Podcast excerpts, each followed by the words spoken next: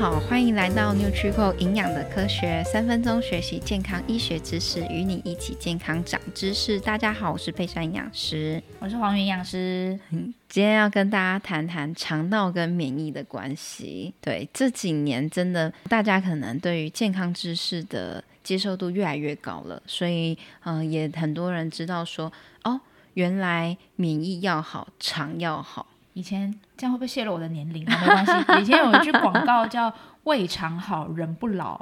哦，我知道是瓦卡玛朵的广告吗？是是吗？还是还，是什么？反正就是某一某一个肠道有关的产品。我 我其实忘记是哪一个。嗯，对。但是这句话其实到现在来在讲肠道，我都会直接用这六个字。但是哦，啊，我了解啊。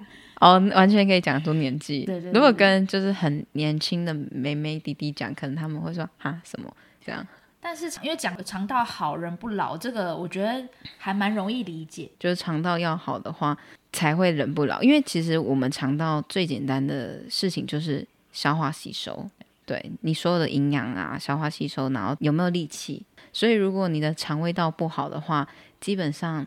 人应该不是很好，而且大家可以想一下，就我们所有摄取什么天地万物精华，除了呼吸以外，所有的东西都要从我们的嘴巴进去，包括喝水也是。哦，对，没错。所以这一条路很重要，因为我们所有的能量，我们的插电那个充电头，嗯嗯嗯就是我们的食物。嗯，没错。所以今天不管你今天吃的什么，其实肠胃也不会分说，哎，这是好的食物还是不好的食物。所以我觉得肠道很像妈妈哎。我刚刚想到一句话，哎，今天是名言这一集，有一句话是那个有个英文叫什么 “You are what you eat”，就是人如其食，嗯嗯，嗯，怎么样吃食物，怎么挑选，就会养出什么样子的身体。对，所以它其实是一个加油站，可以这么说，嗯、然后也是一个。排毒站，然后，大家很喜欢讲排毒。对，这几年哦，这几年排毒之夯，什么都可以排毒。对，大家有讲地瓜也可以排毒。我想说，嗯，哦，就是纤维啊，对对，所以它喝喝水也可以排毒。对啊，本来就是啊，对对，原型食物都可以排毒。对对对对，对，对。那我们来谈谈说，肠道跟免疫上到底有什么样很大的相关性？其实肠道我们可以先从就是从嘴巴吃进去嘛。其实我们牙齿在第一关就已经是。第一道的免疫了，因为你要想，有些食物可能吃觉得哎、嗯、味道不对，或者是说哎、嗯、可能太硬了，然后你这东西好像不是可以吞下去的东西，其实它就已经在帮我们初步筛选掉不适合进到我们身体里面的东西。嗯嗯，只是它这个可以说是物理性的免疫啦，就是把怪怪的不适合进到身体里面的东西筛选掉。嗯嗯，然后再来到胃，胃的话就是胃酸嘛，对，非常的酸，对，它非常的酸，要做什么呢？杀菌。对对，大部分的就是不好的菌，在胃的足够的胃酸的状况下，就诶被杀的差不多了。这样干净的食物送到小肠，嗯、小肠就不用边消化食物还要边打仗，很累，好辛苦。对，很辛苦。对，然后小肠就开始做消化吸收，嗯、就完全吸收。然后再来的话，食物送到我们的大肠，那我们身体里面的大肠有一节，就是大家都觉得它不是很重要，然后也不知道为什么当初这个地方要存在的，怎么没有退化掉？就是我们的盲肠，或有人叫它阑尾啊，阑尾炎。但是其实阑尾就是研究有发现，里面有非常非常多的免疫的细胞在里面。哇，真的哦。对，所以其实阑尾是很重要的哦，嗯、大家不要小看它，它在我们身体里面是有价值的。哦，了解了解。然后再就是进到大肠。对，小肠就是整个整个一个路径，然后最后就进到马桶。对，进到我们的马桶。那在大，因为大肠就是我们益生菌生存的地方嘛。对。啊，我们的肠道有非常非常多的微生物。对，没错。我们要跟这些微生物是和平共处，鱼帮水，水帮鱼，那它自然就会帮我们把一些坏菌都把它先处理掉。嗯。那自然我们身体就不需要花很多的时间。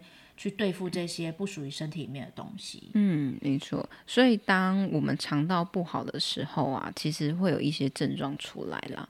然后我们最常讲的就是慢性过敏的症状，好，包括说偏头痛、焦虑、忧郁，其实也都是。那再来就是比较表征型的，就是说过敏的症状，像是异位性皮肤炎，好，然后或者是湿疹。对，还有是过敏性鼻炎，就是天气一变啊，或者早上起来啊，嗯嗯嗯，就哈啾打没有停。对，它就跟慢性过敏都有非常大的相关性。对，那我们来讲讲，就是很容易会接触到慢性过敏源有哪些？其实现在的呃饮食都是外食为主，所以其实最容易接到过敏的食物的话，第一种就是加工类的，嗯，加工食品啊，哎，就是高度加工的食物，比如说呃没有吃牛肉，吃牛肉干呐、啊，嗯，或者是一些像糕点类的。或是像呃前几年蛮流行像分子料理，就是它嗯嗯嗯它做出来的成品完全无法想象它原来到底是长长什么样子的。对对。然后还有一个就是现代人大家压力都很大，所以不管是假日还是平日都会喝的酒精，酒精跟手摇饮啊，对，还有含糖饮料、手摇饮，很好喝的手摇饮。对对对，对这些其实都是跟我们的慢性过敏源是一个最大的相关性。只要你过度加工的东西，你的营养素就会流失的越多，哦，就会流失的越多。所以，嗯、呃，它接下来剩下的就很很容易引起这样过敏的症状出现。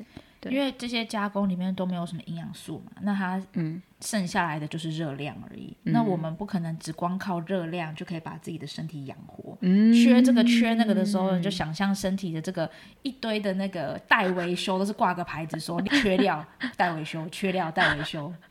然后都不给我吃，都不给我吃。对，然后工大家大家就，哦，又不给我薪水，不做了，不爱走啊，不爱走了，大家就罢工。所以自然而然，这些本来身体应该要排除的东西，他们就是，哎，都没有人拦我们，那我们就进去喽。对，除了这些以外，就是我们刚刚讲高度加工的东西，我们在临床上很常见到的，还有一些食物，就是像麸质，麸质大部分就是小麦制品啦。好、哦，就是说从早餐店的蛋饼。三明治、汉堡，天啊！早餐店好像就没有什么可以吃。然后像比如说西式料理，因为西式料理他们很多会就是有那个酱汁会要弄出稠度，他们不会，他们没有像我们一样是用什么太白粉，他们没有，他们是用面粉去调那个稠度，所以它其实有非常非常多的麸质会在西式的饮食里面。嗯嗯嗯嗯。那再来的话，还有另外一个也蛮常见的就是乳制品。嗯。牛奶、牛奶啊，然后起司。这些的，优格，对，这些全部都是乳制品。然后、再来就是鸡蛋、蛋黄、蛋白。但最近大家可能没有什么蛋的问题，因为最近蛋黄超贵，现在蛋超贵。不，哎，我觉得应该不是说贵。是你到便利商店或者到全点或者到一些贩卖店，完全都买不到。我们家旁边的那个家乐福啊，我们有那个群组嘛，对，每天都有人问蛋到了吗？然后到后来店名就直接说蛋到了会跟大家说，然后每次都到一点点而已，然后等真的去的时候，哎，不好意思没了。对，啊，再等不知道几天后 才会有蛋，对，对，非常。对，所以蛋其实也是台湾蛮常见的啦。像我自己也对鸡蛋过敏，虽然我很喜欢吃鸡蛋，哈哈。因为蛋很方便啊，特别是便利商店的茶叶蛋，就是很忙的时候，像我们跑来跑去的，对，就可以边走边吃。对对对对，所以我们今天。跟大家谈的就是说免疫跟我们肠道的关系，那也要跟大家讲，如果你是有慢性过敏的症状出现的，那我们可以跟自己的医生啊、营养师去讨论出，找出自己的慢性过敏源，然后找出自己适合的食物，对，然后再开始过这样子的生活。但不是代表说完全都不能吃这些食物，而是我们先减少这些食物一阵子。然后让自己的肠道跟免疫是比较舒服的状况之下，我们再开始慢慢的尝试吃这些食物，在我们的生活当中。好，今天谢谢大家的收听纽崔寇营养的科学，我们下次见，拜拜，拜拜。